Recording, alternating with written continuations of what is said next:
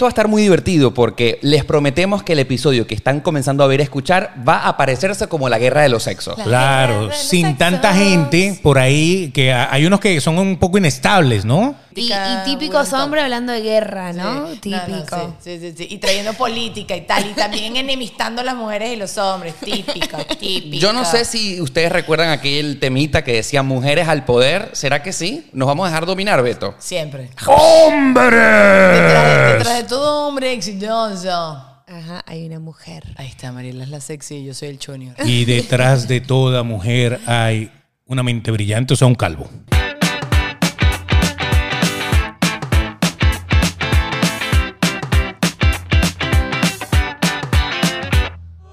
Oye, si acaban de ver la presentación, estoy seguro que ya saben quiénes son nuestras compañeras en el episodio de hoy, que va a estar muy interesante porque por primera vez Demasiado Transparente va a ser un featuring con otro podcast que me encanta. Es una fusión, como todo está de moda, la comida fusión, la cocina fusión, la fusión musical, pues nosotros vamos a hacer un podcast fusión. Así es, bienvenidos, es una nueva semana. Este es el episodio número 90 de Demasiado Transparente, este que es el podcast más sincero de la 2.0. Bienvenidos, qué emoción tener más adelante como invitadas a nuestras compañeras del podcast Porque Ajá, Dani Di Giacomo y Mariela Irala, ¿verdad? Así Beto, mismo, claro. así mismo. Bueno, entonces eh, ya hoy eh, te volvemos a repetir, porque es muy importante que tú recuerdes esto, que si nos estás viendo por YouTube, es súper importante que le des a suscribirse y le des a la campanita. Eso es bueno. ¿Por qué? Porque cada vez que salga un nuevo episodio, te vas a enterar, vas a saber que tu suscripción está ahí, que estamos activos y que vamos por ti hoy. Así es, y por supuesto nos encantaría que eh, cuando los escuches en nuestras aplicaciones de podcast, Apple Podcast, Google Podcast, Spotify, primero en Apple Podcast nos des cinco estrellitas y sobre todo la gente que nos escucha en Spotify, compártelo en tu historia de Instagram para que compartas la emoción de demasiado transparente con tus amigos. Así mismo, de- hay que distribuirlo, hay que ponerlo allí y no olvides que cuando compartas de Spotify pongas arroba elbetox o arroba Oscar Alejandro para que nos etiquetes, etiquétanos para que nos enteremos y te echemos una candelita. Así es, me encanta la candelita. Por cierto que este podcast también está llegando a tus oídos gracias a nuestros amigos de Papercitos, arroba Papercitos. ¿Para qué la gente nos tiene que seguir y contactarlos? Porque te pueden personalizar lo que tú quieras. ¿Quieres una remera, franela o una camiseta? Esa te la pueden hacer. Te pueden hacer la taza, el vaso, cualquier cosa que quieras ponerle tu marca, ponerle tu nombre, ponerle tu logo. Eso lo hace la gente de Papercitos, arroba Papercitos. Así es, fíjate como tenemos nuestras tazas de demasiado transparente. Al frente dicen el logo del programa, por detrás dicen Oscar y Beto. Eso tú lo puedes hacer con una taza con lo que te provoques. Arroba papercitos. Y no olvides que cuando lo contactes dices que estás llegando gracias a Oscar y Beto. Beto, salud, Exacto, chicos. Salud otra bien. Vez. Agua, ¿por qué? Porque es una nueva semana y porque tenemos a varias agua. chicas invitadas en el programa, ¿verdad? Exactamente. Oye, y por cierto, saludos a toda la gente que nos escucha en la radio en Wow 881 en Venezuela. Qué bueno que ustedes están allí conectados con nosotros. Estamos al aire, ¿ah? Claro, se mantienen ahí pegados, se mantienen todos los eh, viernes. Los miércoles y los viernes. miércoles, exactamente. Desde las 6 de la tarde estamos con ustedes. Amigos de la radio, esto es un podcast que ustedes si quieren volver a escuchar está en YouTube, está en las aplicaciones de podcast que ya les dijimos, así que nos encanta que estén en sintonía con nosotros en la tarde de hoy. Y viene la fusión, Viene viene, la fusión. el momento en Así que le es. echa leche al café. Así es, en este, eh, eh, viene el momento en que le eches la leche al café. Claro, un capuchino, Ah, un no me latte, asustes. latte vainilla, No me bla, asustes. bla, bla. Quiero darle la bienvenida como se merecen, con la marcha de la felicidad, porque están entrando en este momento al estudio demasiado transparente nuestras chicas Mariela Irala y Daniela Di Giacomo. ¡Uh! ¡Qué emoción! Ponte los audífonos. Así es. Dale, duro, duro, duro, duro. Bienvenidas. Hola. Entre la leche y el café, las que la dan, mira, vale. Está complicado esto, ¿no? Nos quedamos pensando ahí. Está Sí. complicado. Pero bueno. Oye, chicas, bienvenidas. Qué emoción que estén con nosotros acá en el programa. Gracias por Porque, ajá. Porque ajá, los dos en uno estamos acá. Porque ajá, demasiado Gracias por transparente. invitarnos.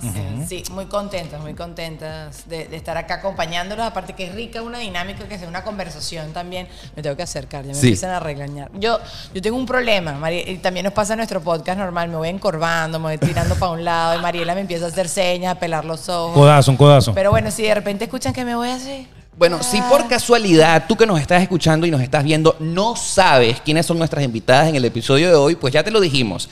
Ellas tienen un podcast maravilloso en YouTube y en las aplicaciones de podcast que se llama Porque Ajá. Así que por favor, si no las conoces, de inmediato tienes que ir a su canal de YouTube, de inmediato tienes que escucharlas y buscarlas en todas las aplicaciones de podcast porque están en Porque Ajá. Ustedes cuando, cuando la gente escucha demasiado transparente, ¿qué actividad suelen estar haciendo? Muy buena pregunta. Nunca Uy, lo han bueno. pensado. Nosotros, ¿qué nos dicen? Casi siempre que si limpiando la casa, manejando. La gente que maneja, no, la- los acompañamos con frecuencia. Ayer dijeron igual como que, ay, estaba corriendo mi 10K y yo, wow. 10K. Le estamos llegando a esa gente. Sí. Hagan ejercicio con nosotras, ya saben. Síganos para que hagan ejercicio. Pero ustedes nunca se lo han planteado. Una vez un oyente mm, nos comentó que nos escuchaba mientras se duchaba. Sí, eso es importante. Mientras se pasaba el jabón. Exacto. Entonces, Era la parte que más le gustaba. Wow. entonces ¿sabes? Eh, tenemos que estar hablándoles a las personas que pueden estar haciendo cualquier actividad en este instante. Ok. Claro, es bueno. para ti, bebé. Ah. Sea quien sea. Algún tipo de ejercicio, cualquier abdominal.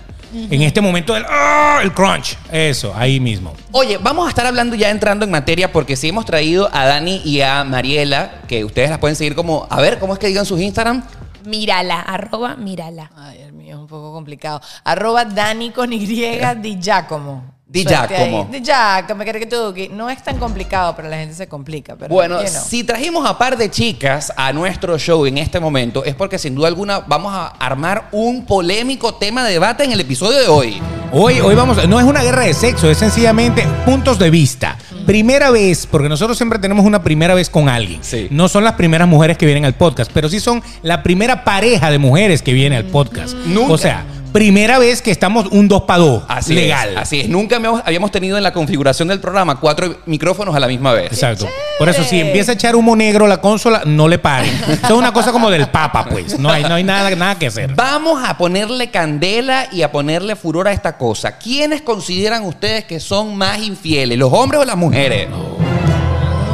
Fieles. El- Cheaters. El que calla, el que calla otorga. Ustedes, obviamente. Sí, sí. Uy. Un minuto de silencio. Nah.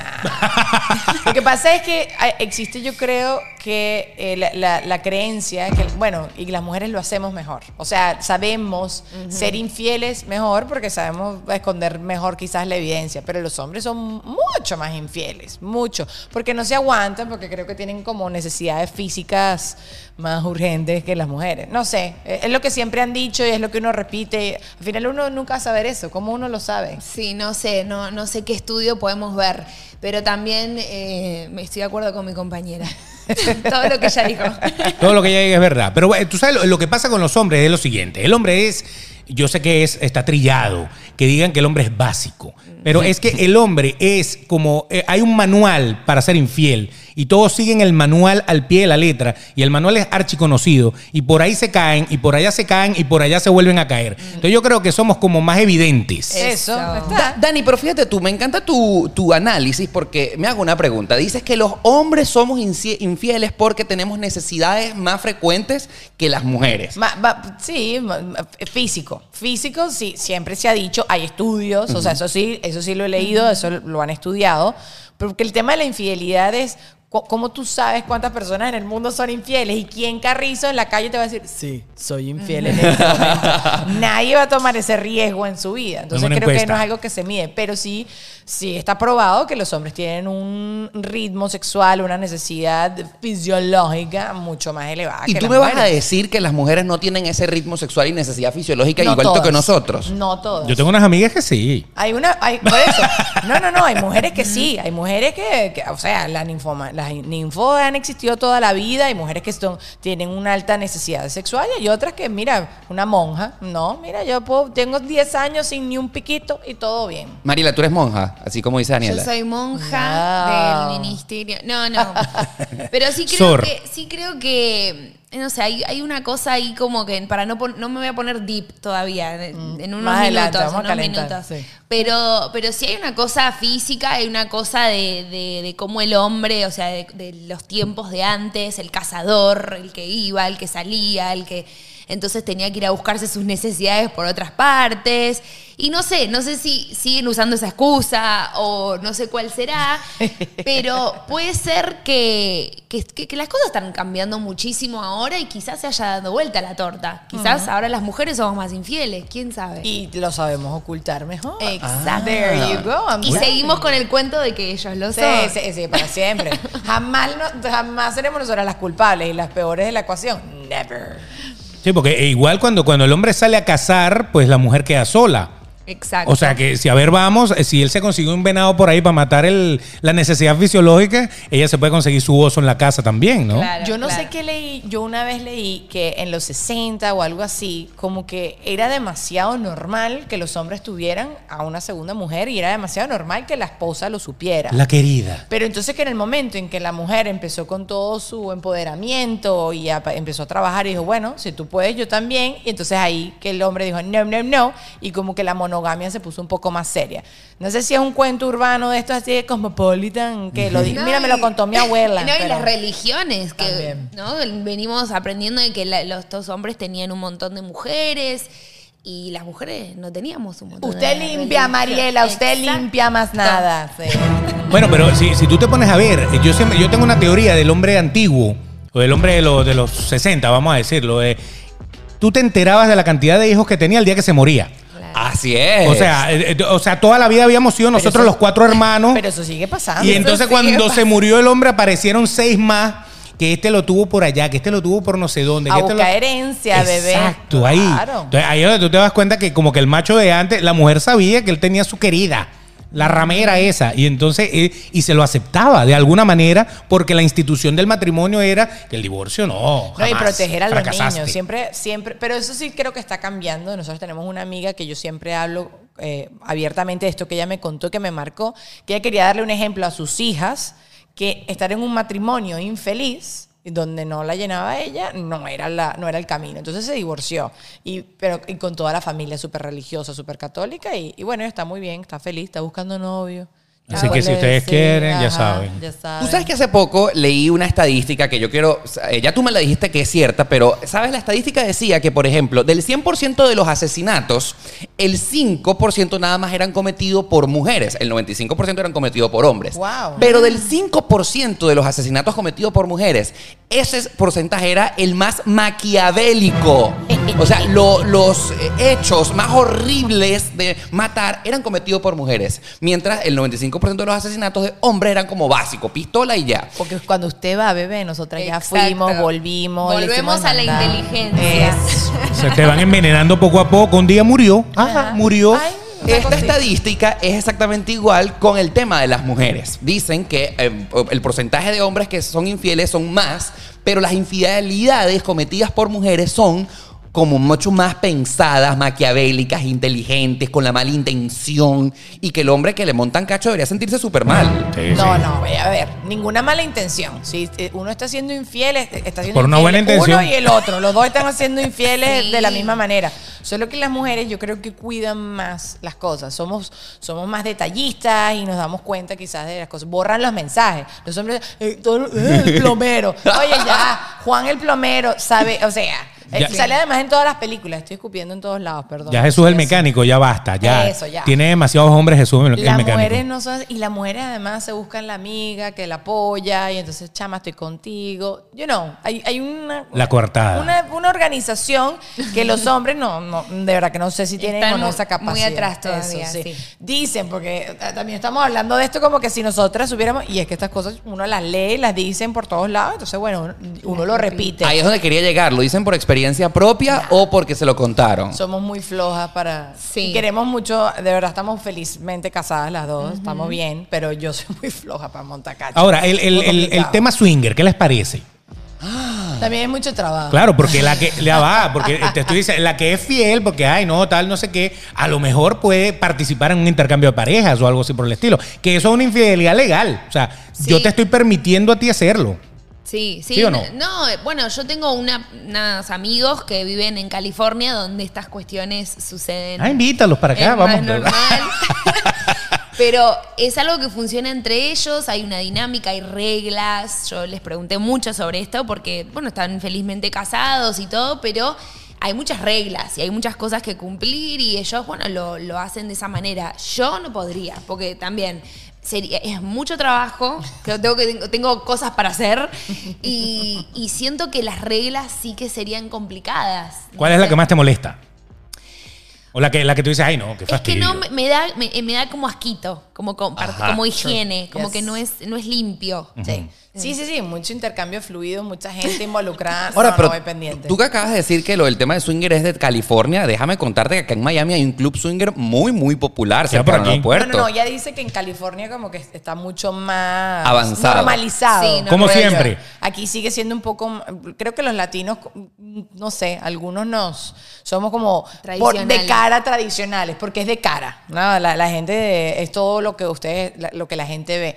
Pero sí, no sé, eh, es mucho trabajo y creo que son conversaciones que tienes que tener antes de entrar en una relación. No es que tienes después demasiado, o lo puedes decir en mitad de la relación, pero se tiene que hablar y si no una de las dos partes no está de acuerdo, pues Sí. no va. O sea que en el caso de ustedes esa conversación nunca ha existido en sus casas. No. Si No, llega, si llega su pareja y le dice, oye, ¿por qué no intercambiamos pareja? ¿Ustedes los votan enseguida o, o lo- o le- o les dejan, les permiten hacerle la pregunta? No sé, nos reímos. ¿Qué, qué Me hacemos? río, Pero no te da, no te da, no te da le aquella- el aliento a ver si está borracho o fumado. Eso. Le hago un test y después lo echo. Pero fíjate tú, Lo tienes que echar. Porque ah, es que tú quieres con Dani, ¿no? Ah, ahí está. ¡Pah! Un tiro en un pie. Además que somos como hermanitos. No, no, pero- pero por decirlo, ¿no? Pero, pero fíjate que es un tema interesante, aunque no es el punto principal de No lo que importa. íbamos a conversar hoy, pero es un tema que queremos sacar a la mesa. Fíjate tú que no hay nada más interesante que tu pareja que te propone hacer o o incorporar puntualmente en un momento a una tercera o cuartas personas. Se lo están proponiendo, ¿me entiendes? Claro. O sea, no te están ocultando nada. Eso es respetable. Quieren involucrarte contigo en el Sí. juego y no te quieren apartar, que es lo que realmente duele cuando hay una Infidelidad, total. O sea, que, Sí. te- que te eh, ocultaron, que te apartaron, que te fueron a jugar con otro y no te invitaron a ti. Totalmente. Estoy es que el, el tema de la infidelidad, más que lo del intercambio de fluidos, más que es la mentira, es el secretismo, es estar haciendo algo que no me, deshonesto. Correcto. Si tú dices, mira, estoy aburrido de esta relación, necesito hacer algo, pues uno también puede analizar qué hacer para ponerle ese adobo a la relación. Pero si además lo estás haciendo así completamente a, a oculta, o sea, estás haciendo algo que yo no estoy haciendo, entonces también te sientes como un idiota. Sí. Lo estás haciendo eh, a mis espaldas, que también en secreto. No sé, creo que son como mil cuchilladas así. En cambio, cuando lo hablas abiertamente, estás a- a- creando debate. Igual no, no deja de ser una idea de mierda, en mi opinión. O sea, ¿vamos a robar un banco? Sí. Bueno, o sea, es Bueno, una idea sí. de mierda. Pero Sí. digo, eh, Hay otras maneras también de no, cómo poner adobo. Claro, ¿no? y quizás si la intención es esa, meterle picante, entonces que sea un vaivén, que no sea esta es la solución, la única solución. Lo veo medio, Complicado. Sí, es así como que esto es lo que yo quiero hacer, me gustaría que lo quisieras hacer, adáptate. No. Pero no sé si están leyendo y escuchando entre líneas. Siento que la que está totalmente negada a la postura es Mariela. Pero Daniela pudiera decirse que está como un poco más relajada. Cariño. No, no, no, ni de broma. Fluido, si se echó Clorox, está bien. Es que, es ¿no? que nosotros hemos hablado de esto también en el podcast y lo hemos hablado, obviamente. pensaba que era digamos- la casa, pero- No, no, no. Bueno, llegamos a la casa y hablamos en la casa de lo que hablamos en el podcast y obviamente se toca el tema. Pero es que estamos recién casados. Entonces, no sé, como para mí, yo tener poco tiempo de casada y de una vez ya tú andarte planteándote todas estas cosas, Claro. creo que es tu son. No te puedo hablar quizás de, "Uh, mira, tenemos 40 años casados, la gravedad ha hecho sus estragos, ya, mira, no me, no me despiertas ni un mal pensamiento, pero te quiero y quiero seguir estando contigo. Entonces, ve a ver tú qué conversación se tiene en ese momento. Pero en este momento, claro que no, ni que llores. O Muy sea, bien. estoy con Mariela 100% en el bus de, no, ¿qué te O pasa? sea, pero si de frente viene y te dice, oye, si hacemos un trío, No, bueno, lo que tú vas a decir no, no vas a decir no, pero no te va a quedar aquella sensación de, no, no. y este pendejo porque quiere hacer un trío, o sea, ¿qué le Claro. pasa? Porque está Obvio. O ladillado. sea, se jode la relación. O sea, que para nosotros es duro entrarle Ay, sí. al tema. Ay, cómo sufres. Eh, eh, de verdad.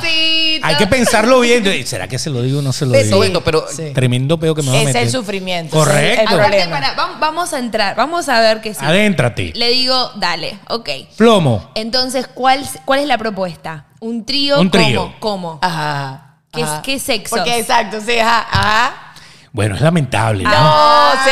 Pero, pero esa de ahí, bate combates y cosas así, no. Ah, no. Ah. Obvio, obvio, Pero obvio. bubi con bubi sí. Ah, sí. bello, Sí, bello. pa' Eso- ti, eso está bello muy- pa' ti. Claro. Claro. Eso está muy bien. Bello, bello. Eso, eso, eso nos lo enseñó el cine erótico. No, no, no, no, no. Que, Eso a si ustedes tú les ves- dio la gana aprender No, eso. no, porque si tú ves eh, en todas las películas eróticas heterosexuales hay, hay relaciones de mujeres. Porque la pero no hay relaciones de hombres. Porque la pornografía está hecha para los hombres. Correcto. Eh, bueno, estaba. Exacto. Ahora hay muchas cosas raras ahí, ¿no? Pero, pero fíjate tú, quiero, yo quiero guardar varios puntos en esta conversación, sobre todo para los que nos están escuchando en todos. podcast. Ok. Eh, retrocedan un minuto este programa para que escuchen la postura de las chicas. Ellas en este momento, como están recién casadas, rotundamente van a decir que no, y yo comparto completamente con ustedes. Cuando en una relación uno va a estar nuevo, pero no se niegan a la posibilidad No, no, de no, que pero- entrados en años, go, go, go, go, que go, go, quizás go. de aquí a Amarillismo. 30 Para, para, para, para, para, para, para, para. ¿Te parece,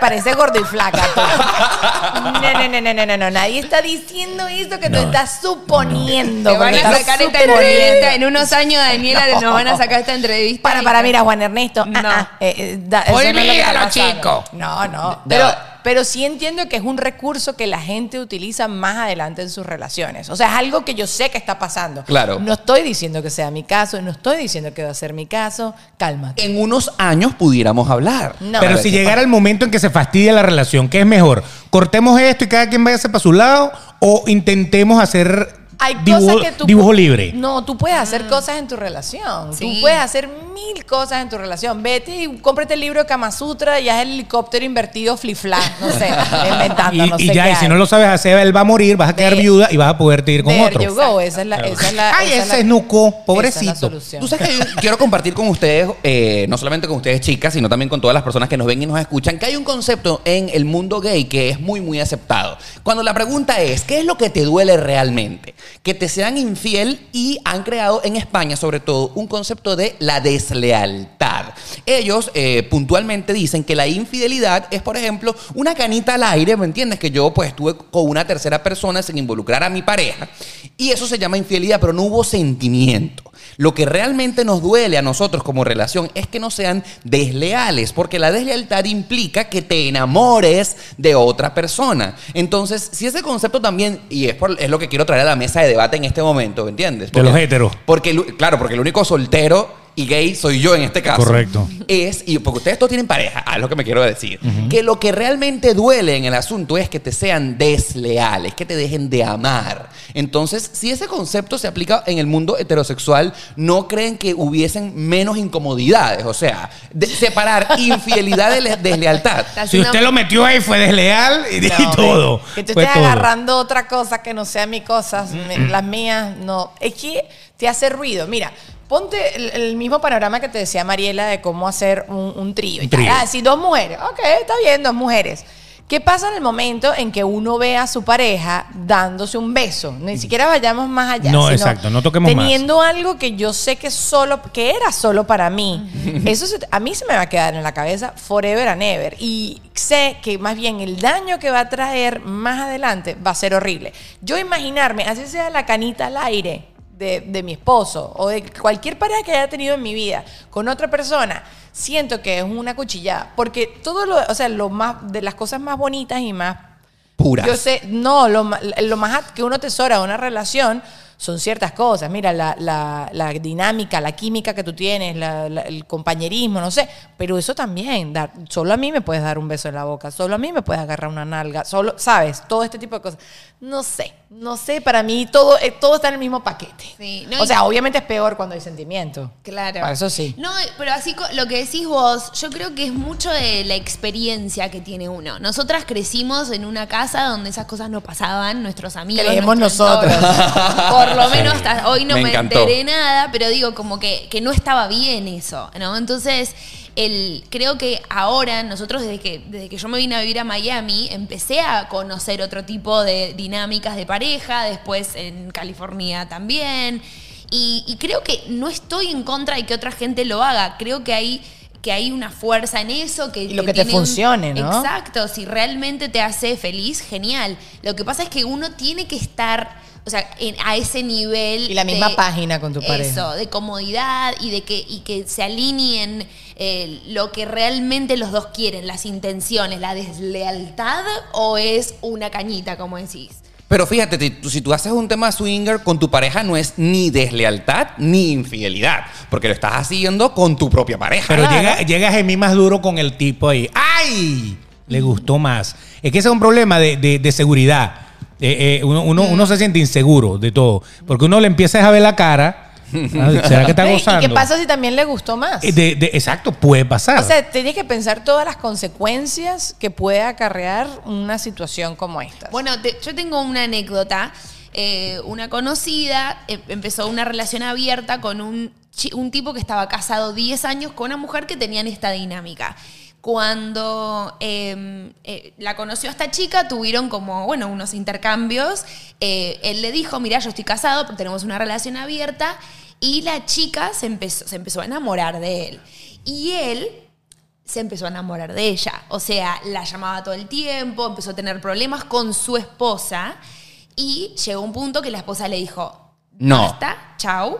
Y él la dejó a la piba, Mm. pero él diciéndole como que me- por primera vez estoy- me confundiste. pasó esto. Me confundiste. Y esto es algo que, que le pasó a una amiga. Claro, es una puerta que uno no quiere abrir por temor a eso que pudiera pasar, ¿no? Sí. Es un mundo que uno no quiere descubrir por, obviamente, cuidar lo que tienes. Pero es que uno no está acostumbrado tampoco a eso, porque fíjate, yo me estaba imaginando ahorita a mi papá y mi mamá swingers, y que yo hubiera crecido en esa casa donde, ok, hoy en la noche se me van porque van a venir los vecinos, Ay, qué fuerte, va a venir no. el señor Juan con la señora Manuela y vamos a hacer una fiestecita. O sea, te- Entonces uno no está acostumbrado a vivir en ese mundo. Entonces planteártelo tú es como que son dos paradigmas que uno rompe, ¿no? Que es tan complicado ya Sí. todo con una sola persona. Y tratando de ser fieles y ta- cumplir y hacerse feliz y acompañarse en esta vida. Sí, men, no. O sea, a ver, cada, lo que dijo Mari, cada loco con su tema. Si eso te funciona a ti y, y estás feliz y tienes tus reglas establecidas y si ti, yo no, yo no me enrollo, él no se enrolla y qué sé yo, fíjate que qué fuerza el caso este que tú contaste, que él logró separarse de esta muchacha que lo estaba en- eh, complicando la cabeza. Eso, eso, normalmente los tipos lo que hacen es votar a la, a la esposa. Claro. Entonces, mira, eh, es, es un riesgo que no me da la gana tomarlo porque ya todos los días manejando ya estoy suficientemente tomando riesgo. Entonces déjame quieta, ya está. Sí, no, déjame tranquila. Ahora, fíjate tú, estamos hablando de infidelidad y el tema siguiente que quiero poner en la mesa, porque hay que decirlo como es, el tema de quiénes son los que se despechan más, los hombres o las mujeres. No vayas a poner tusa ni nada de esas cosas, ¿ok? No, yo creo que, yo creo que no es quien se despecha más. Creo que los procesos de despecho son muy Sí. diferentes, ¿no? Sí. ¿A quién le pega más duro? No, creo que las mujeres como que al principio tenemos un luto muy mardito y entonces eh, te da alergia a los hombres que se te acerque alguien, ¡ah! echa para allá, sabes, como que te, te- pasas como por que te da asco, te da rabia, estás molesta, se te, se te, como que se murió alguien literalmente, pero sí creo que cuando, bueno, y voy a hablar de mí porque no puedo generalizar. Cuando se me pasa el switch, se me pasa el switch. Claro. No hay vuelta atrás. En cambio, en el momento en que a la mujer se le pasa el switch, ahí es cuando viene el hombre y dice, "Ah", porque al hombre le encanta ver a la mujer sufriendo cuando termina una relación. Le encanta verla así encerradita en su casa, yo- llorando en pijama. Más nunca tengas nada con nadie porque tú eres mía. Ajá. Claro. En verdad sí, en verdad sí. O sea, no, no eres mía, no, fuiste, no eres mía en este momento, pero no quiero que seas tampoco de más nadie. De más nadie. Puerta cerrada con candado y todo. En cambio, los hombres, en ese momento, ¿qué pasa, Mari? Ahí es que andan. Ahí es que se despiertan, te empiezan a llamar Ajá. y la canción Cuando una mujer y pones tusa y pones todas las canciones y decís chao, ignore, Ignore, ignore.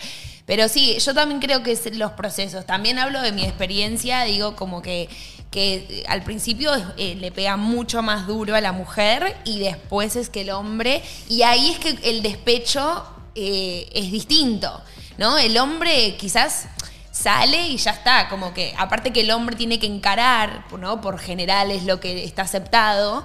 La mujer tiene que dejarse acortejar, no sé cómo se dice, pero... Que le echen los perros. Claro, entonces como que no- la mujer no puede ser tan agresiva tampoco. eh, es como un proceso más lento, pero más intenso, siento. Y sí, exacto, cada paso, cada paso como más estable, más firme. En cambio, el hombre dice, estoy libre, voy a rumbear, voy a beber, voy a acostarme con medio planeta, ¿crees que tú?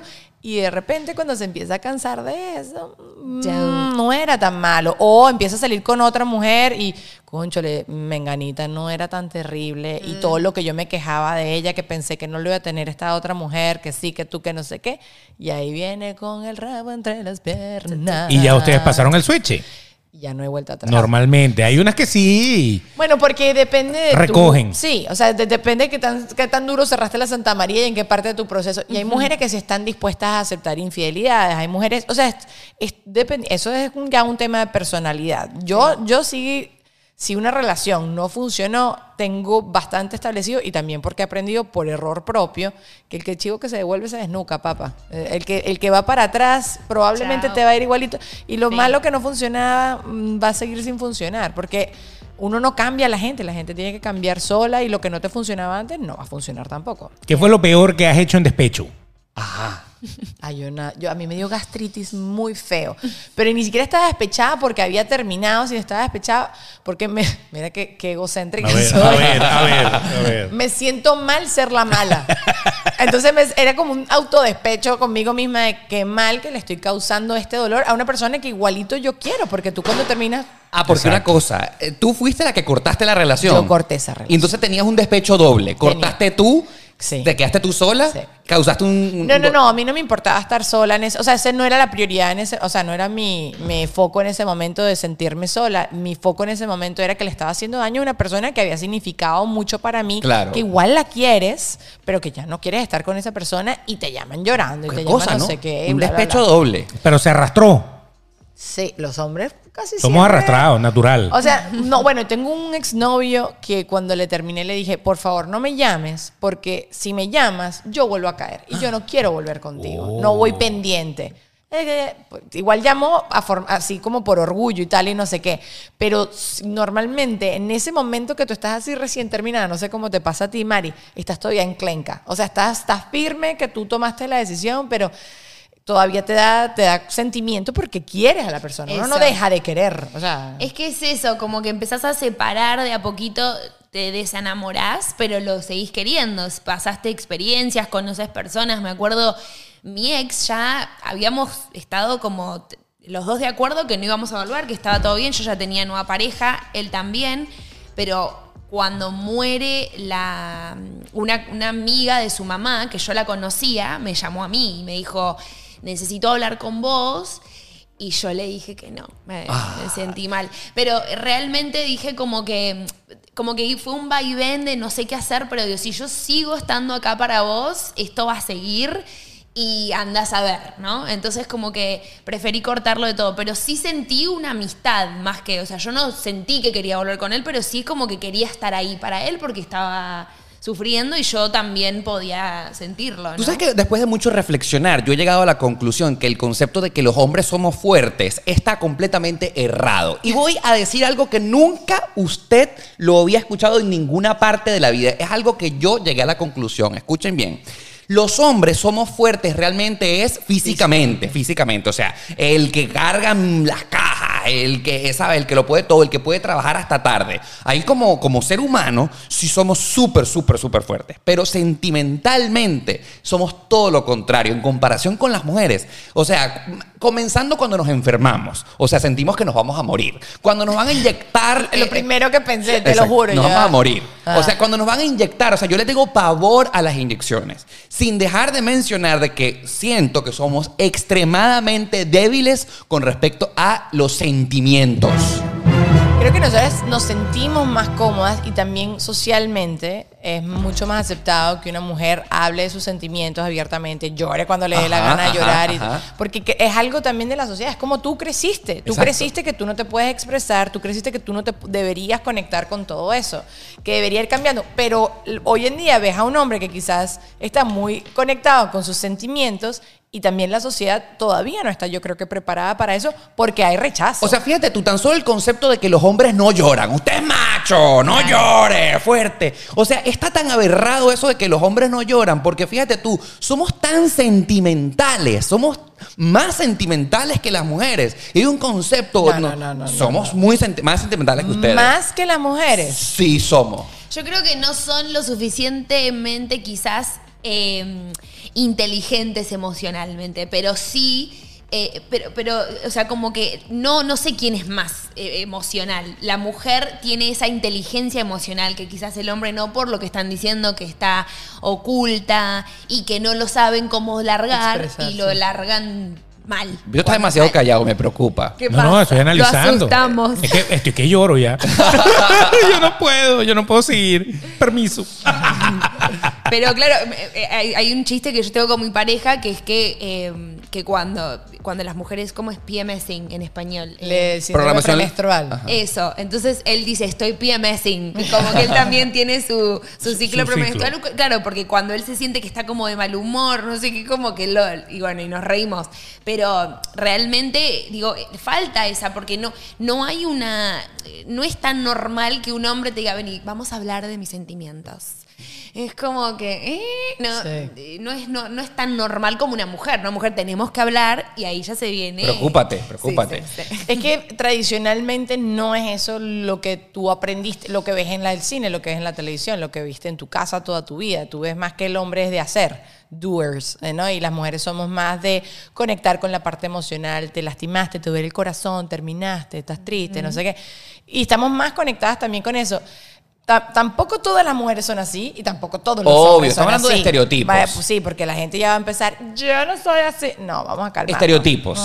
O el común denominador. A mí sí me encanta estar conectada con mi parte sentimental, me encanta llorar con facilidad, me encanta, me encanta conectar con la gente a nivel de sentimiento. Me encanta que alguien se abra a echarme un cuento y que entienda y sienta mi empatía a lo que está sintiendo. Y de verdad me doy cuenta con mi mismo esposo que, no sé, han pasado cosas duras en nuestra familia, qué sé yo, y él a veces le cuesta hablar, no, no, no le sale. Y creo que es un tema de costumbre, de lo que tú has visto toda tu vida y ya está. Sí creo que los hombres son súper sentimentales, pero creo que han de toda la vida aprendido a reprimirlo. Entonces quizás... Está mal, eso está mal, uno no puede reprimir nada. Hasta que explotes. Tiene, tiene que poner un vallenato. un vallenato. Un vallenato, una bachata, Una una, cosa de cervecita esa. que quizás El alcohol no siempre está los tan pone a borracho, llorar. claro, no está tan borracho, pero Suelta eso, la lengua, sí, sí. eso Ah. abre la canilla. Sí. El, alcohol de una, el alcohol te, te- te- como que te, te quita esa, esa tormenta por un rato por lo menos, ¿no? Y mucha gente se refugia ahí. El hombre es típico que cuando siente que cae, ¡boom! Se va a echar dos palos, se va con un amigo. Y con ese amigo sí habla. Y con ese amigo sí se, sí se desata.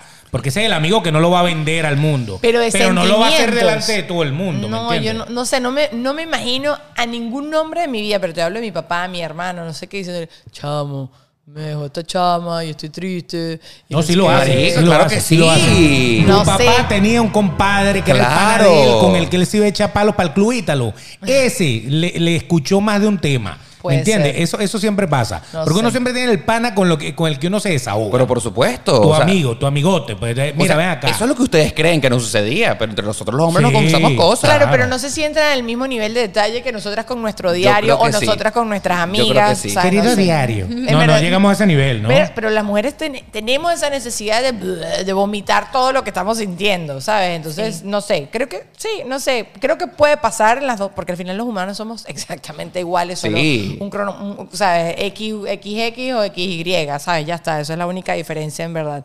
Lo que pasa es que los hombres, los hombres eh, se, se dan apoyo mutuo.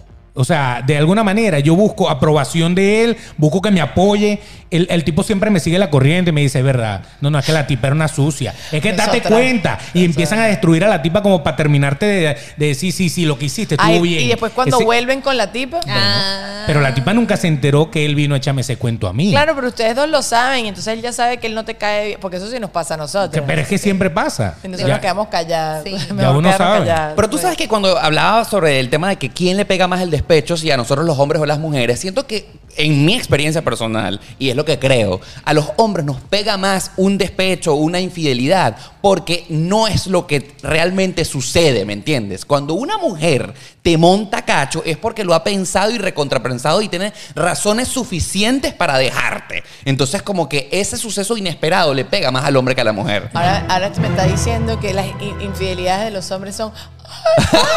No, pero son Me deportivas. tropecé encima de. Y Sí, Oye, no. fue sin querer. Entonces todos los hombres que tienen una familia aparte, eso, Eso no es Fue meditado. una noche. Eso fue una noche. Lo... Bueno. Justamente lo que decía que a los hombres cuando las mujeres les son infieles les pega más por lo inesperado. Que la mujer digamos que como que, ah, ya sabes, puede suceder. Sí, yo creo que la mujer, la mujer que es fiel, para ser infiel, lo piensa muchísimo.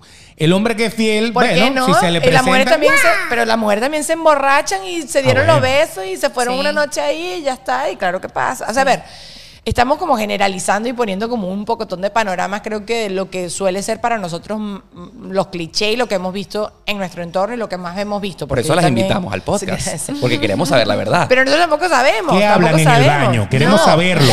¿Qué hablan en el baño? Ah, bueno, eso, eso, eso jamás. Yo quiero saberlo. Eso jamás, eso jamás. Eh, iba a decir algo y se me fue. Pero no, lo, lo de las mujeres siendo, planeando más y siendo más infieles y, y todo Maquiavélicas. Esto. Eso. No sé, yo por ejemplo, cuando, o sea, quizás una mujer se lo espera por los cuentos y todo, pero cuando a mí me metieron los cuernos, cuando yo era chica, No, no se te notan no, ya, ya- ya me los limé, O sea, ya me los saqué. lijaditos, sí. Eh, fue terrible. No me importa cuántas veces lo haya visto, no me importa. Yo dije, esto a mí no me pasa más. O ¿Pero sea, lo pillaste o, o te enteraste? me enteré porque. Porque hay, do- hay dos formas de, de- de que tú lo veas y otra que te lo no, digan. no, que yo lo vea, no, porque no, no sé. ¡Lo No sé mato! yo hacía waterpolo, era súper agresiva. Pero no, pero me, lo, me lo contaron, me lo contaron, me lo contaron. Violencia doméstica. Igual lo mío era muy de, de, no sé, de, de hacerme la que no me, no me, no me importaba. Y, y me reimportaba, pero, pero hice como que no y después ya, igual tenía 15 años, pero bueno. No importa. Era como que, claro, cuando estaba ya creciendo, pe- pero, es eso, digo, como que el shock, aunque vos sabés que el hombre tiende a ser más infiel, no es que, ah, bueno, quizás me, me es infiel en la relación, entonces me la tengo que... No, nunca te esperas a una persona que supuestamente te quiere tanto, que quiere estar solo contigo y de repente te enteras. Sí. Eso es. Pero en el fondo ustedes no esperan que, que- que eso pase algún día. jamás. No. Y mi esposo, que dice que ya está- tiene demasiado trabajo conmigo, me, Exacto. me- me entero de eso y de verdad sí me sorprendía. Quizás de algunas parejas, ¿no? Que quizás uno se lo espera más de, uno sale con un tipo de hombre que tiene quizás algún tipo de reputación o qué sé yo, pero es que yo no me meto en ese paquete de entrada. Me da mucho fastidio andar lidiando con un hombre que mal portado. ¿Y si yo te no gusta? soy mamá de nadie. ¿Y ¿no? si te gusta? No, mi amor. Hay mujeres que les gustan los hombres malos. Uno claro. decide, uno, Sí. pero tú tienes dos dedos de frente para decidir, ok, me sigo involucrando con este pedazo de persona o me, me salgo en este momento que no estoy tan involucrada sentimentalmente. Uno tiene que tener frialdad y cuidarse su corazón. Nadie te va a andar cuidando tu corazón. Na- nadie Sí. hace eso. Cuando sos chiquita te gustan los bad boys. Claro. Te gustan los chicos rudos. Y por eso, bueno, las películas que se, que se visten así como vos, con la Ah, campera de cuero, está. todos esos como los Tienen una moto, una Eh, cosa. El cigarrillo. Pero uno aprende, ¿eh? Mariela, Mariela dijo a los 15 años, esto yo no quiero que me pase más. Entonces tú tomas todas las precauciones habidas y por haber para que no te, te pueda volver a pasar. Sí. Pero tú por lo menos dices, bueno, por lo menos hice todo lo posible para que no me volviera a pasar. Entonces, bueno. Al final nunca sabes ni nunca controlas si te pasa o no te pasa. o sea. Exacto. Puede estar pasando y uno Pero, nunca lo pero sabrá. sí podés eh, quizás estar mirando a otro tipo de hombre. Porque si te está gustando el que es el más cool, el más popular, el que tiene 8000 minas detrás, quizás hay más probabilidades De que eso pase. eso pase. Entonces, por eso yo también ca- cambié un poco El la foco. cabeza de lo que a mí me gustaba, de lo que yo quería, a quizás a probar otra cosa y bueno, acá Por- estoy. Porque tu esposo actualmente, porque te- estás casado o eh, solamente novio. Su esposo no es un hombre malo, o sea, un hombre bien portado. No es un bad boy. es un pancito. La bad, la bad girl eres tú en, en tal caso. Sí, sí, sí, Ok. sí, sí, sí, es que un lepe de alguien que juega waterpolo de doler du- durí- ¡Ah! Te agarra. Así aprendió. Es por eso que hace. Ah, Pero ya, bueno. lo, tú, lo, tú lo amoldaste. Ah, exacto. Era- Era una no. piedra en bruto, ella, ella le fue dando forma. No, y no quiere decir que sea un santo y que, o sea, como que eso tampoco lo, lo, lo salva de nada, ¿no? Y meter la mano en el fuego por nadie, Nadie, uno. nadie, Pero ah, yo sí le puedo decir, Ale, es un, un pan. Tú un sabes pan. que- Pero, pero, pero si no, si no han hecho nada para, para probar lo contrario, tampoco es que vas a vivir. Exacto. Porque hay mujeres que viven tratando de cazar dónde se va a caer el tipo. Ah, no, pero el tipo a lo mejor no está haciendo absolutamente nada. Claro. Y, y lo andan como cazando todo el tiempo y buscando.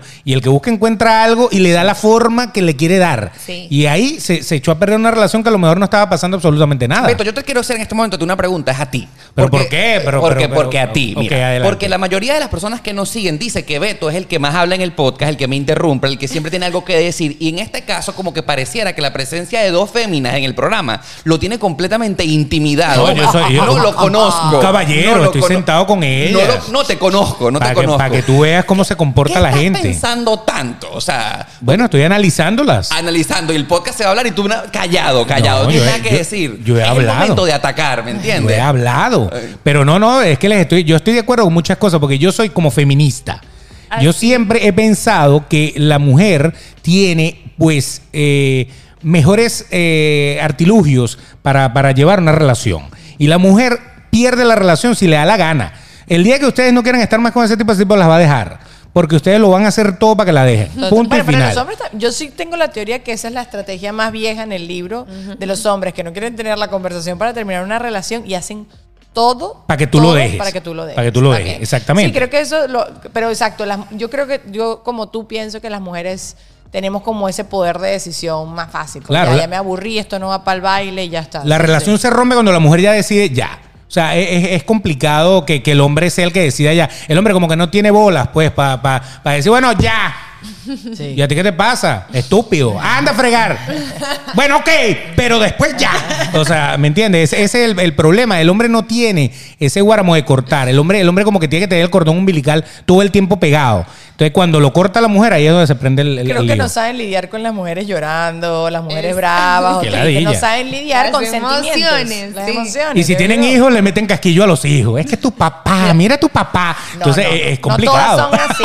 No. Sí, sabes que sí no, le meten no casquillo. ¿Tú sabes que- No se debe hacer. Para mí, eh, para mí, les quiero confesar algo, ha sido bastante complicado llevar esta conversación porque soy el único de esta mesa en el que no tiene experiencia mucho en este tema por las razones que ustedes ya saben, obviamente. Pero lo que yo sí les, puedo, les quiero confesar es que a mí me da la impresión que las mujeres en las relaciones son las que mandan, ¿me entiendes? O sea, a pesar de que el hombre visualmente es el macho, no sé, el, el papá de la casa, el que lleva, al final la que siempre termina tomando la decisión en las relaciones son las mujeres, ¿me entiendes? Porque, no sé, por alguna razón es lo que siento. No, es que si tú quieres llevar equilibrio en la casa, si tú quieres llevar equilibrio, ok, tú puedes decir, yo lo quiero así, yo lo quiero asado.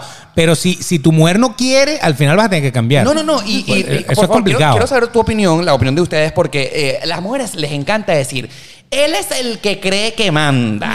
Pero al final, yo le hago creer que es el que manda, pero al final la que manda la casa soy yo. ¿Tú estás pendiente de eso? No, Yo- no. Pero es automático, ¿no? No. Ustedes no están pendientes. Eso es automático, eso, eso viene con Bueno, la mujer. pero si está pasando no es algo que además uno está haciendo de una forma intencional. O sea, sí sé lo que dices, sí lo he escuchado mil veces. Más jala que un pelo de ustedes saben qué. Deja. No sé, mira, No no, hay nada más que jale eso. me- A mí me gusta más una relación donde creo que hay espacio para la conversación y que se sienta que la decisión es tomada por los dos, de, de las dos partes. Porque si no, si siempre es la mujer la que toma la decisión y yo quizás hacer lo que yo quiera o yo te manipulo para que termine, el hombre se termina dando cuenta eh, y, y creo que pueden haber unas consecuencias peor de eso. Entonces, Sí. no es mi caso, pero sí sé lo que tú dices, lo han dicho toda la vida. Sí, creo que eso es una dinámica tóxica, porque es como que en realidad el hombre está dejando de hacer cosas o de decir cosas que después las dice o y las hace afuera de la casa o cuando la mujer no está mirando.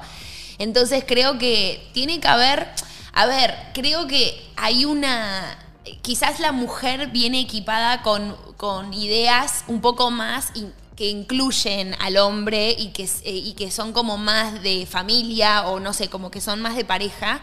Y el hombre quizás viene con unas ideas más de Individuales, eso, de sí. como que de, de yo, de irme a tomar una cerveza. ¿Por qué está mal hacer estas dinámicas de, de que yo hacía cuando era soltero? No sé, como que te lo digo también por generalizar.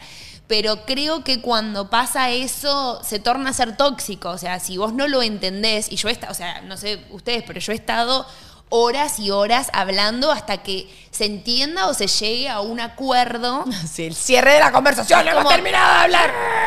Sí. Porque es que quiero que nos quede bien claro los dos, porque esta es la primera, o sea, no quiero que volver a hablar del tema, o sea, quiero que, que- que esto nos quede y que, y que y que sea, ¿es un deal breaker o no? Que esa es otra, porque cuando te mudas con él es que, esa- es que ves... Que descubres cómo es la cosa, ¿no? Y lo sí, pero entonces ahí empezás a armar esas dinámicas y empezás a tener esta convivencia y esta dinámica. Pero yo siento que si hay uno que tiene más eh, poder, digamos, ahí ya se torna medio raro. Es que todo. te lo va a resentir. La persona que se sienta pisada, eh, tarde o temprano lo va a resentir, se va reprimiendo, va reprimiendo. Se dan cuenta, tú te das cuenta cuando te están manipulando, cuando te están... Vamos el domingo a la casa de la familia. No, pero yo quiero ver el partido. Bueno, pero se hace aquí lo que me da la gana. No. Vamos a buscar un punto en común. Vente a la casa familia y ve el partido de fútbol en la casa de la familia. Las mujeres creo que tenemos un temita ahí más de conciliar y más, como dice Mari, de la familia y como un plan o algo así que, que, que todo el mundo felices comamos perdices. Los hombres quizás pueden ser un poquito más individualistas. Nuevamente, estamos generalizando y no es el común denominador. Pero, este, o si es el común no sé, no sé, pero es lo que uno, lo, lo- del cliché que tú estás hablando, de lo que siempre se ha dicho, creo que por ahí pueden ser los tiros. Yo, yo creo que el hombre es más directo también, resuelve las cosas como de más de una. La mujer le da tantas vueltas que termina enrollándose y le termina viendo la- las siete patas al gato y resulta ser que el hombre... Pero hasta el vaina. Ya, Hay- ahí se resolvió todo. Hay un comercial que es excelente, que es una tipa con un clavo en la frente, hablándole al hombre y le dice, es que tengo un dolor, un dolor muy fuerte en la cabeza y él, tenés un clavo en la cabeza. No, no, cállate.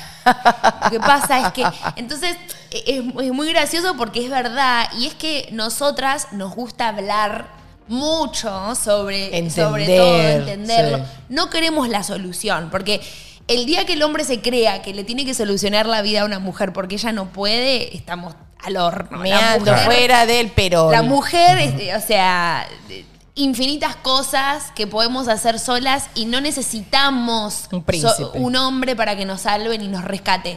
Pero el hombre siente la necesidad de, de siempre rescatar eh, o estas dinámicas masculinas o energías masculinas, que es lo que yo creo, ¿no? Tú sabes que va a ser un poco chocante con el comentario, pero hay que decirlo. Fíjate, nosotros venimos, Beto, Dani y yo somos de Venezuela. La cita Mariela viene de Argentina. De, de- de familias y de crianzas y de culturas bastante retrógradas, ¿no? Que poco a poco se han ido adaptando a la sociedad. Y ahorita que estamos en Estados Unidos podemos compartir con toda la gente que se encuentra en Latinoamérica cómo son las cosas aquí un poco más abiertas y que ya depende de ti cómo llevas tu relación. Pero tú acabas de decir algo que me llamó demasiado la atención en el sentido de que en nuestros países nos enseñaron a que, por ejemplo, tú tenías que irte a vivir con tu pareja luego del matrimonio, por ejemplo, y mucho más el, el concepto aquel de que virgen hasta el matrimonio, ¿no?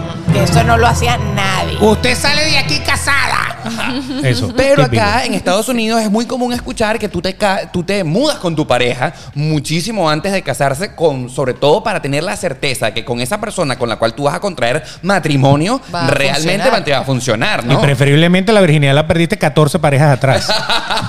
Pero eso, pero eso creo que es también un tema social. Tú vas, se va normalizando. Yo vengo de una familia, mis cuatro abuelos son hiper mega italianos. Bueno, eran, solo tengo una abuela, mi nonna es la única que sigue con nosotros acá en este plano. Pero mi papá y mi mamá fueron con nosotros, no fueron hiper mega permisivos, pero cuando yo me mudé para acá, o sea, ellos sabían que mi novio iba a venir constantemente a la casa, ¿sabes? Tenían eso súper claro. Y ellos podían decir también misa, pero no tenían forma de control. Entonces creo que sin querer la sociedad ha ido evolucionando y se va adaptando a eso. Creo que en Latinoamérica se sigue siendo así, pero también creo que es un tema de comodidad. Y te lo juro, yo podría volver fácilmente a vivir a casa de mi papá y que me laven, que me planchen, que me cocinen y ser Exacto. feliz allá y no me Sí. importa. ¿Comodidad? ¿Comodidad? ¿O vamos a estar claros que es que en Latinoamérica se nos hace más difícil independizarnos? También, Sí, también. No, porque allá, allá tú vives, vives tus padres hasta que puedas vivir de tus hijos. Exactamente. Eso es natural. Exacto. O sea, usted sale de aquí a los 40 años. Usted Claro. antes no me sale. Claro, y porque también es eso, que te- la, tu mamá y tu papá no, no quieren que te vayas. Acá es, acá es que te Vete. vas, te ¿Cuándo vas. se va a ir? Y es mal visto, y es mal visto un muchacho recién graduado, no sé, del colegio, Vago. que siga viviendo en casa de Sí, los papás. O que no estés trabajando. Yo no te voy a pagar la universidad. En nuestro país, bueno, hablo de mi casa. En mi casa, No, mi papá, para mí era, yo llegué acá y yo decía, a ti no te pagan la universidad. ¿Qué es esto? O sea, te pagan la universidad, te compran el carro, te hacen todo. Allá te hacen todo. No, ya va. Y yo trabajo desde los 14. O sea, yo todavía tengo toda mi vida trabajando. Pero mi papá me decía, ahórrate ese dinero o las estupideces que te quieres comprar, cómprate tú con ese dinero. Y así también me enseñó a mí a ahorrarme, a, a yo administrarme y, y se lo agradezco muchísimo. Pero eso aquí tan radical, que te dan una patada en esos glúteos apenas así. Los 17. Es fuerte. Es buenísimo. También creo que te arma, te da unas herramientas brutales para tú independizarte y saber que cuentas contigo y que puedes con el mundo. Pero creo que es fuerte, creo que es fuerte. Y si no te va bien, no te quiero ni contar. El homeless, el, el muchacho yendo a un puente y los papás millonarios, ¿sabes? Exacto. ¿Qué pasa? Pasa. Claro. Papás que están boleados y los hijos comiéndose un cable y los tipos no, No échale bola. Yo le eché bola, yo estaba igual de pelabola que tú y yo le eché y ahora estoy boleado. Sí, que Pero por no eso te sé. digo. Ah, O sea, son formas de educación y son formas Pero de- prefiero el tema como se maneja en Estados Unidos, de la independencia. Independientemente que mi papá esté boleado y yo pelando, al menos así yo puedo aprender. Porque Claro. si todo el tiempo te dan, te dan, te dan, que es lo que está pasando en nuestros países, siempre dependemos de que alguien te dé plata, de que alguien te mantenga. ¿Cómo tú generas independencia? Así son los gobiernos también. Ah, la- ya va, lo que pasa es que lo- le- dije un comentario disfrazadito. Sí, sí, Ah, sí. Pero ¿por qué tenemos que hablar del bono? O sea, ya, ya, ya, va- ya basta. Es que sí, sociedades paternalistas, sociedades que quieres que todo, que todo te den el mango bajito, como dicen por ahí. Depende, dependan de mí. Pero y yo no los controlaré. Claro, eso no funciona. Eso el ser humano no lo sabe aprovechar, no lo sabe. No es como que agarro la ayudita un poquito y después voy a darle. No, no, dame Es toda la el intermedio, sí, sí, sí, sí, es un poco No, no complicado. No, funcionamos, No, parece. no. Yo prefiero así, yo prefiero vivir mi independencia y mudarme con mi pareja temprano, saber antes de casarme, porque tú no sabes, tú estás obligado, nuestra cultura te obligan a que te cases porque eso es lo que se tiene que hacer y está bien visto. Y por eso es que estamos hablando hoy de las relaciones. El grado de fracaso, si tú no puedes convivir con tu pareja y probaste si sabes bien o no, si de verdad te la llevas bien, es más alto que si pruebas un poquitico al principio. Los abue- mi abuela ya lo entiende. O sea, yo tengo mis primitas que son, o sea, ponte que recién graduadas a la universidad, que ya están los novios hasta metidos en la casa con la mamá y todo. Claro. No pasa absolutamente nada. Claro. Es lo que te digo, creo que está haciendo un cambio que está pasando poco a poco y también en nuestros países va a llegar, pero más lento, creo yo. Porque, bueno, no sé, creo que la cultura latina también puede ser un poco más tradicional y los hombres, no sé, se ponen más fuertes y quieren cuidar a sus hijas y su cosa preciosa y su- no sé, whatever. Ahora, ¿tú te imaginas a tu papá comprándote las pastillas anticonceptivas? Y, y- Mi y- papá fue conmigo Cuando- muchas veces al ginecólogo. ¿De chamita? Muchas Ajá. veces. Mi papá fue conmigo a- al urólogo mil veces. El urólogo hablándome del, del, del an- el anticonceptivo que yo utilizaba. Y mi papá estaba allí. Y mi papá estortillaba la risa porque veía al médico asustado porque mi papá estaba ahí al lado de él. Claro. Pero mira, tus hijos, sea como sea, van a hacer lo que quieran hacer y mejor tú estar involucrado. Involúcrate hasta donde te dé la gana, ¿no? Claro. Que tengo que saber, mira, hoy te toca la pastilla. No, no va Claro, a calmarnos. claro. Pero qué bueno un papá que esté involucrado a un punto que tu- su hija se sienta tan cómoda porque lo acompaña el médico. Mi papá me acompañó al, cuando yo me quería operar, quería hacerme cirugía. Mi papá fue el que vino, no vino mi mamá que no estaba en ese momento en Venezuela. Conmigo fue al urólogo, conmigo fue al ginecólogo, mil veces. Y, y yo me sentía cómoda que mi papá estuviera allí. Y eso que nosotros nunca hablamos de sexo abiertamente. No, no, que es, es desagradable. Yo no hablaría con mis hijos de sexo. Nadie. Es que viendo una película y sale una escena de sexo, tú te quieres esconder si Claro. tienes más a tus papás a los lados. Pero eh, es, esta- es algo que está pasando. O sea, si tu hija va a empe- tiene 15 años, ya se desarrolló, lo mejor que puede hacer, yo creo que un papá es decirle, mira, yo no quiero saber qué es lo que tú vas a hacer, pero yo te voy a llevar al médico y tú hablas con el médico y resuelves lo que tienes que resolver. Y ya está. No porque tú no lo lleves al médico y no sé qué, esa niña o ese niño no va a tener relaciones. O sea, no, nada de eso. O sea, eso es. Virgen, virgen, la Mentira. virginidad ante todo. Es mentira. Y eh, mientras más repriman a los chamos, peor se quieren portar. Sino que lo diga Camilo, que tuvo que, que esperar el momento. ¿crees tú? ¿Qué? Eva, Eva no le dio. Eh, Eva, Eva, pero tú no sabes qué habrá pasado en la vida de Camilo antes de Eva. Ok. Mira, ah, lo que sí es cierto es que hay muchísimas chicas que presionan el tema de casarse para, Para que eso. para eso, ¿me entiendes? Claro. Eh, eh, eh, por el concepto de que yo voy a amarrar a este si me caso con él. ¿Qué opinan ustedes de esas mujeres, no? Mariela te acaba de decir de las relaciones Ay, pensaba tóxicas. que Mariela había amarrado no, también. No, no, no, no. Ajá, te, ¿qué puede, te puede continuar hablando de co- actitudes tóxicas. No, yo no.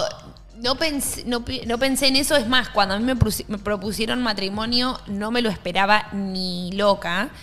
Pero no porque no me esperaba casar con él, sino que yo mi vida con, con- o sea, con mi pareja siempre la viví como en el momento. Si está bien, está bien, no me importa cuántos años. Por suerte no tuve la presión de mi familia que me decía, ya te tenés que casar, ya te tenés que... Tenía una tía que... Siempre hay una tía. Sí, la- Sí, siempre hay una tía. No, epa, no dije Mariela porque ella tiene esa actitud tóxica. Dije Mariela porque había hablado ahorita de No, la estoy esperando la parte- la parejas. parte en que lo amarró. No, no, no, nada que ver. Es que son actitudes tóxicas. Eso de tú No. andar amarrando, voy a quedar embarazada para amarrar al tipo. Así es, muchas personas No, piensan así. No sirve. Delia Fiallo verdad. nos echó esa vaina con eso- las novelas. Eso es terrible, porque claro, lo amarrás de esa manera, de que va a ser el papá de tu hijo, pero, no pero vos no vas a estar con él, o sea, no tiene nada que ver con que él te elija.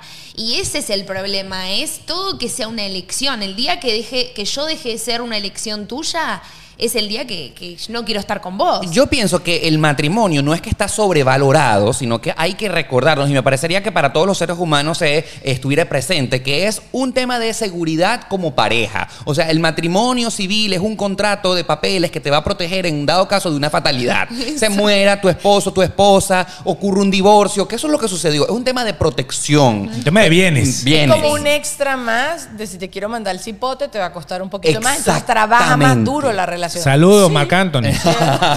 Bueno, A ese le han tirado varios ya.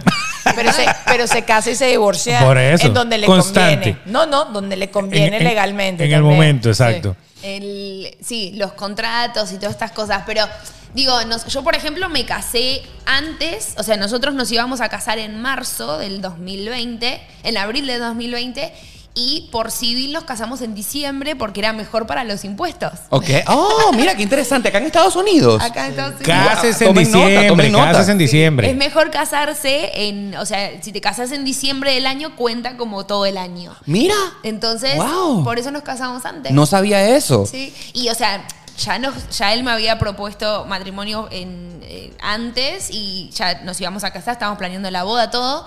Eh, pero me dijo, mira, me dijo esto el contador, ¿qué te parece? Dije, dale. Es como el Black Friday del matrimonio. Sí. Esperemos a Black Exacto. Friday del matrimonio. Esta semana que es Black Friday. Exacto. Exacto, exacto. Pero literalmente el, el 31 de diciembre nos dieron el certificado de... ¿Qué tal? Exacto. A mí Año me- nuevo, a mí me- vida nueva, A mí ¿no? me gustaría darle un- una conclusión que cada uno de nosotros dijera algo positivo de toda esta conversación que hemos tenido. Pero Nada. mi aporte. Absolutamente nada. Yo quedé más enredado que bueno, porque una fiesta del hambre púa. Saque cuaderno ahí. Vamos a tomar nota.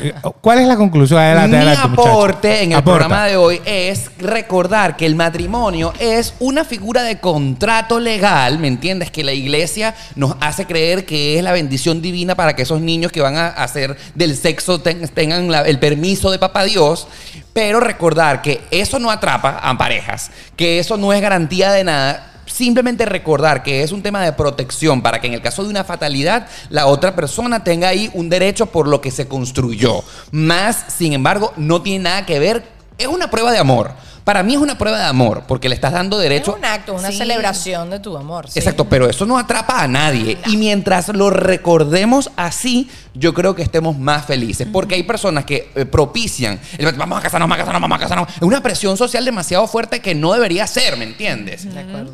Eso es lo que yo quiero decir. Ok. Qué Me bonito. gustó, me gustó. El único que no se ha casado. bueno, ya sabemos, ya él, él está como está sacando mejor sus cuentas. Muy bien. bien. Diciembre, muchachos, diciembre. agarra. Diciembre. Ay, Agarra, que estamos Bien. cerca.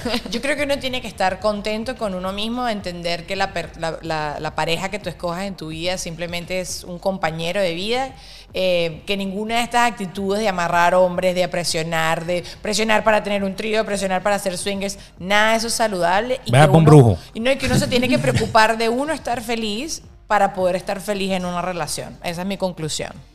Sí, a No sé ver. si tiene algo que ver con todo lo que hablamos, pero no importa.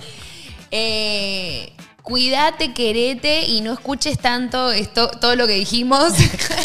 no, No, no. sino como que eso, analiza todos los clichés que escuchás, anal- analiza toda la información que entra a tu cabeza sobre la persona con quien estás y vos toma las decisiones eh, entre tu experiencia y hablalo con tu pareja, si a tu pareja y a vos los, les gusta hacer swingers, adelante, sean felices. Eh, y si no, no, y está, está todo bien igual. O sea, estamos en, en una era muy linda donde, ca- donde tenemos esas libertades. Entonces, no se, no se aten a un cartel ni a un título y sean felices. Preach. Hombres y mujeres, lo mismo. Somos lo mismo. Somos lo mismo en realidad, porque eh, hemos hablado muy general de los clichés y toda la cosa, pero es que hay muchas parejas que se manejan diferentes. Hay muchas parejas en donde pareciera que el hombre es la mujer, la mujer es el hombre de lo que nosotros creemos. Lo importante es llevarse, ¿no? Y si, si, si está bien lo que estamos haciendo y es aceptado por los dos, pues para adelante, o sea, pero ustedes están locos, bueno, eso es lo que dice el resto de la gente, pero el resto de la gente no te da de comer, ni te paga, ni, ni- ni le tienes que prestar atención. Tú haces lo que tú quieras en casa, tú haces lo que tú quieras con tus parejas, y si eres bendecida y afortunada, tranquila, no hay ningún problema. Ábrete tu OnlyFans, administralo, no hay, no hay, no hay lío con eso. ¿Verdad? Porque hoy en día hombres y mujeres prácticamente se están llevando a la par. Se está rompiendo ese tema de el que manda aquí soy yo. Eso no, en la casa de verdad, quien manda es el común. Porque yo no puedo tomar una decisión porque voy a ver una cara larga todo el tiempo en la otra esquina. Ella no va a tomar la decisión porque yo le voy a poner una cara larga. Bueno, eso fue lo que tú quisiste. Entonces, esos son roces que uno tiene que evitar. Ay, que uno quiere ser feliz. Entonces, Entonces- para ser feliz tienes que, exacto, hablar. negociar. Todo el mundo, se Ajá, negocia. claro. Todo, todo se negocia. Chica, nos ha encantado tenerlas en el episodio de hoy y por casualidad si hay alguien que todavía no sepa quiénes son ustedes eh, y si hay alguien que todavía no sepa cómo ubicarlas, pues es el momento que ustedes lo hagan. Podcast porque ajá, pueden entrar a YouTube en el canal de Dani, Dani Di Giacomo, ahí van a ver los, nuestros episodios, eh, pero ya al ponerlo en el buscador, ahí les saltan los episodios. Y por todas las plataformas de audio, Spotify, iTunes, iHeart, Google Play, pongan porque ajá todo junto y ahí sale Mari y Dani. A Mariela la consigues en Instagram como arroba mirala, a mí como arroba Dani ya como Y la semana que viene, si Dios quiere, bendito sea, ya tenemos podcast en inglés.